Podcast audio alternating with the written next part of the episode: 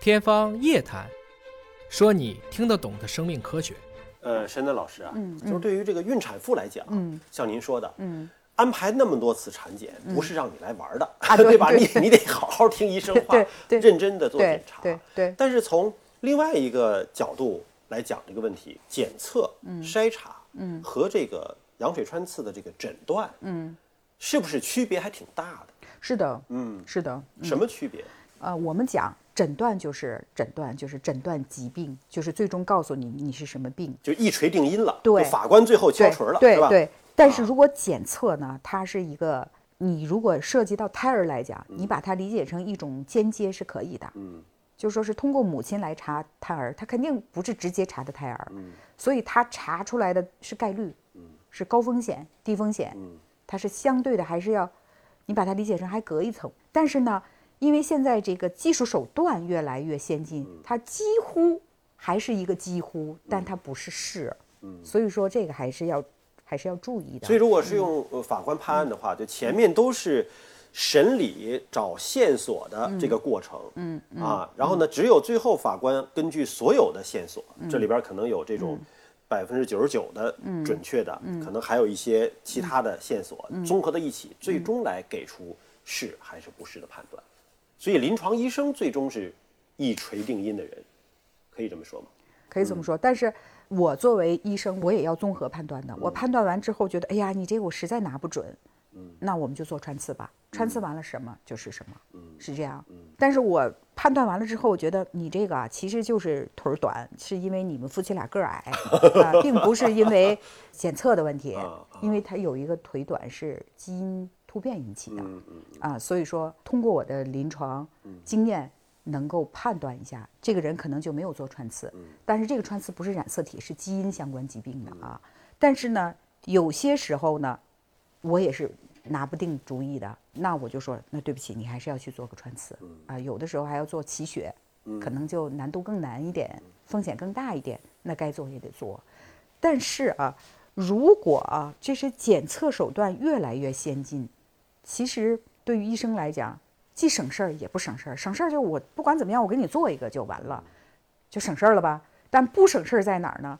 你很多检测它是有风险的，嗯，对吧？你搞不好流产了，您说的是搞不好孩子，穿刺这个对呀，啊，对呀。所以说你也不能，我是个人，我我来了我就给你做诊断吧。也穿不过来呀，对不对如果呀、都穿的所以话说这个事情还是有矛盾的嗯啊。我们就是在这个矛盾中前进、进步，然后发展，是这样的。那您从一零年接受了这个新的技术，这个技术发展，你看一转眼十年了，嗯啊对，嗯这十年过去了之后，这种无创 DNA 检测的技术本身有发展有进步吗？测序技术嘛，嗯测序技术它现在不就是测得越来越快，越来越准，嗯，那肯定是啊，也还是有是还是进步有还是有的。如果您展望未来嗯呢，未来可能还出现针对出生缺陷这块儿，有可能还有什么新的发展趋势吗？肯定会有的。现现在我们是在这个染色体层面，它就已经相当于一个比较大的一个层面。那么未来如果基因都能够测得更准，那就更好了呀，嗯那是肯定的。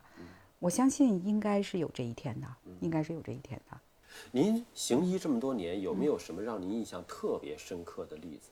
哎呦，那就太多了，对我每次都被感动，你知道吗？我记得有这么一个妈妈，她好像是东北的，她有一个堂侄儿，有一个堂侄儿，然后呢，她这次呢怀了个双胎，然后就从外地赶过来找我，然后就说说，嗯，我本来是一个呃大学毕业的一个妈妈，但是呢，我为了照顾我这个孩子，我都辞职了，你看我头发都掉了，但是我这次又怀了，怀了个双胎，他就找到我嘛，说你你一定要给我做穿刺，就像你说的，做穿刺我们是穿不过来的。他从外地来我们医院其实是不归我们管的，因为我们是北京市妇产医院，就是北京妇产医院，它是主要针对北京的孕妇。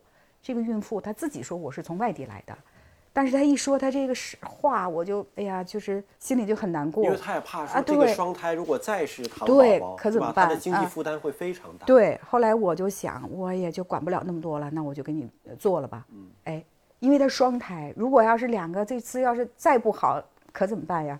所以就给他做了。做完之后呢，就是特别好，两个孩子都特别好，双胎穿刺穿哪儿啊？一样啊，还是羊水是吧？ 对呀、羊水啊，各穿各的呀。所但以是我就俩说，孩子呀，对呀、就是俩孩子，各穿各的呀。两个胎盘，对，它是哦两个羊膜腔，哦进两个两羊膜哦腔，两个羊当然，膜我腔们有一点技术性要分一下谁是谁，嗯有的时候需要用那个美兰做这个鉴别，有的时候嗯啊，有的时候我们在 B 超下就能够大概能判断哪个是哪个。那等于他得嗯左他侧得穿两次。对嗯对对对对，有那种情况吗？就一个胎盘俩孩子的这种，有啊，那也不影响啊。也不影响。不影一个响，胎因为盘我们取的是羊膜腔里边的羊水，哦我们不是对胎盘感兴趣，是对羊水感兴趣，嗯嗯，是这样的啊。结果俩都是健康的。对，都健康的，所以我就觉得嗯挺好的。这是那个时候，就是在一零年以前嘛。这是这一个例子，还有一个就是，也是一个河北的四十二岁的一个孕妇，她也是就七了拐弯儿找到我，她是好像是已经是第三胎了，前两胎都是二十一三体，好像，这已经是第三胎了。然后呢，我我就给她做了穿刺了，四十二岁了，完全正常的，特别激动。所以说这个染色体异常哈，它是有一定的概率的，但是有的时候确实是很难免，它老是在一个人身上发生。但事实上啊，无论从理论上、实践中，老在一个人身上发生概率没有那么的高，但是确实就在一个人身上了。我记得他是第三次才得到一个好孩子，也就是说，生过糖宝宝的孩子，嗯，呃，他再生的可能性比例到底是多少？比如说百两分之倍五十，应该是两倍。两倍什么叫两倍？比如你原来是千分之一，嗯，你下次就是千分之二了。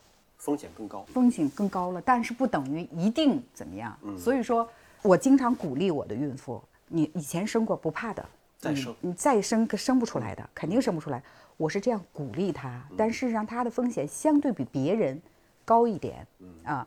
但是如果啊在这种情况下，如果你这个技术能够很早的给她一个预测提示嗯，那不是更好吗？对但是现在我们谨慎起见呢，就是生过的，我们就建议他直接做穿刺。嗯，但是有的人呢就非常矛盾，说我都已经那什么，我不想再流产了什么的。我说那你先做一个筛查，也未尝不可，只是说你做一个诊断更好。嗯啊，而且我们这筛查现在基本上十二周就能做了嘛。那么诊断，你要做羊水，怎么也得等到二十周。呃，绒毛穿刺在十二周以后，所以说这个各个地区、各个医院还都不太一样呢。就是糖宝宝的发生，嗯，到底是什么原因导致的呢？你想，他生过的也可能再生，也可能就生出健康的嗯了。这个是跟这个女性的卵子的质量相关的。女性的这个卵子质量越好，它的概率越低。那这个卵子质量怎么去衡量呢？她的月经、月经周期、月经量、月经长短，她这个女性的这功能越好，她的卵子的质量越好。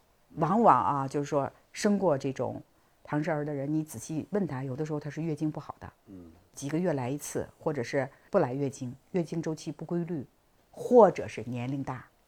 为什么说年龄大？年龄大，卵子质量就，这很简单，就老了嘛，衰老对吧？所以说你就卵子出错儿的概率就高了嘛。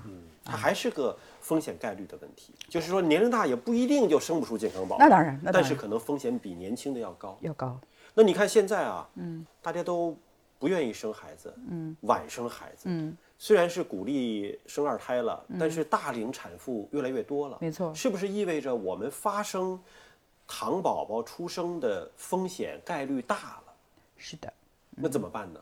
那就要加强检测呗。再一个就是鼓嗯励，那就别那么晚生嘛，你该生的时候生，这二十五六岁，对吧？正当育龄的时候去生，你别现在35二十五六岁的年轻的姑娘，谁愿意生孩子呀？ 都爱美着呢。没错儿，到三十五六岁再生，那这个矛盾就没有办法解决，真的是没有办法。自然界就是这样子的，那让你什么时候生的时候，你就应该什么时候生。这个问题我也经常想，这个矛盾是慢慢是要需要，我说难听点儿，需要血的教训来解决。就说我们通过一些数据，最终发现高龄的孕妇就会出现这样那样的问题，拿这些数据去做讲解说。所以我们在该生的时候就生吧，二十五六岁、三十岁以前就生吧，不要非得等到四十岁以前，对吧？嗯所以您推荐的这种生育年龄是在三十岁之前。最好是这样。